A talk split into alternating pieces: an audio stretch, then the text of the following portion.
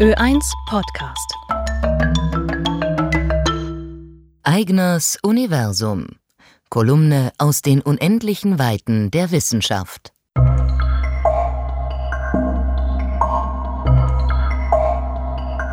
Angenommen, ich sitze in einer riesengroßen Tonne. Oben ist sie offen, aber die Wände sind glatt und glitschig, klettern ist unmöglich. Ich habe aber einen Raketenantrieb mit einer bestimmten Menge Treibstoff, den ich mir auf den Rücken schnallen kann. Ist es damit möglich, aus der Tonne zu entkommen? Nach unserem klassischen Verständnis von Physik lässt sich die Frage recht einfach beantworten. Es hängt nur davon ab, ob der Treibstoff ausreicht. Es gibt eine ganz bestimmte Energiemenge, die nötig ist, um mich so weit hochzuheben, dass ich über die Wand der Tonne komme. Habe ich weniger Energie zur Verfügung, habe ich keine Chance, ganz egal, was ich versuche. Habe ich mehr Energie zur Verfügung, kann ich die Wand überwinden und hoffen, auf der anderen Seite weich zu landen. Dasselbe gilt, wenn ich versuche, die Wand zu durchbrechen. Auch dann gibt es eine bestimmte Energiemenge, die ich aufbringen muss, um Erfolg zu haben. Entweder habe ich diese Energiemenge oder der Fall ist hoffnungslos. Ob ich aus der Tonne entkommen kann, ist einfach nur eine Frage der Energiebilanz. Das Experiment kann man nun im Prinzip auch mit Quantenteilchen machen.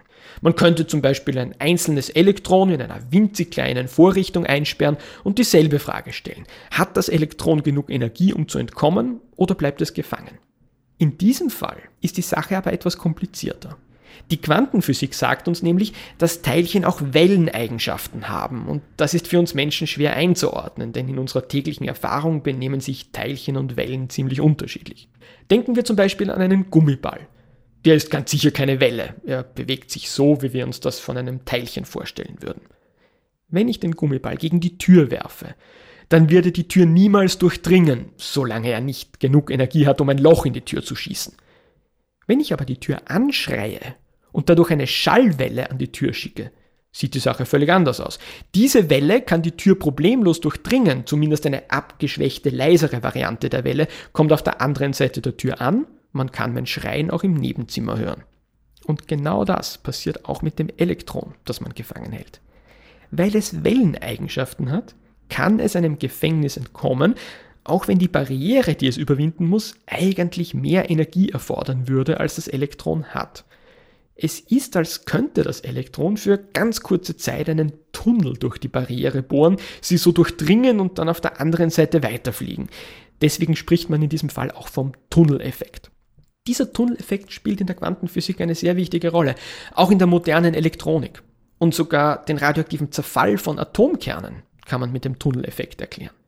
Ein großer Atomkern besteht aus vielen Teilchen, aus Protonen und Neutronen und Kombinationen davon.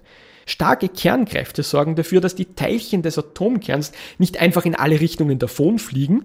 Die Kräfte bilden eine Art Barriere, die alle Teilchen im Atomkern gefangen hält. Die Teilchen haben eigentlich nicht genug Energie, um diese Barriere zu überwinden.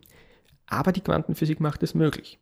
Aufgrund der Welleneigenschaften dieser Teilchen können zum Beispiel ganz plötzlich zwei Protonen und zwei Neutronen die Barriere durchdringen und gemeinsam davonfliegen. Das ist dann der sogenannte Alpha-Zerfall. Uns hilft das freilich trotzdem nichts, wenn wir eingesperrt sind. Wir Menschen sind einfach zu groß, als dass unsere Welleneigenschaften einen messbaren Einfluss haben könnten. Sich immer wieder gegen die Tür zu werfen, in der Hoffnung, irgendwann durch quantenphysikalische Tunneleffekte auf der anderen Seite wieder herauszukommen, ist daher nicht empfehlenswert. Ö1 Podcast. Florian Eigners Kolumnen sind auch jeden ersten Donnerstag im Monat in den Ö1 Dimensionen zu hören.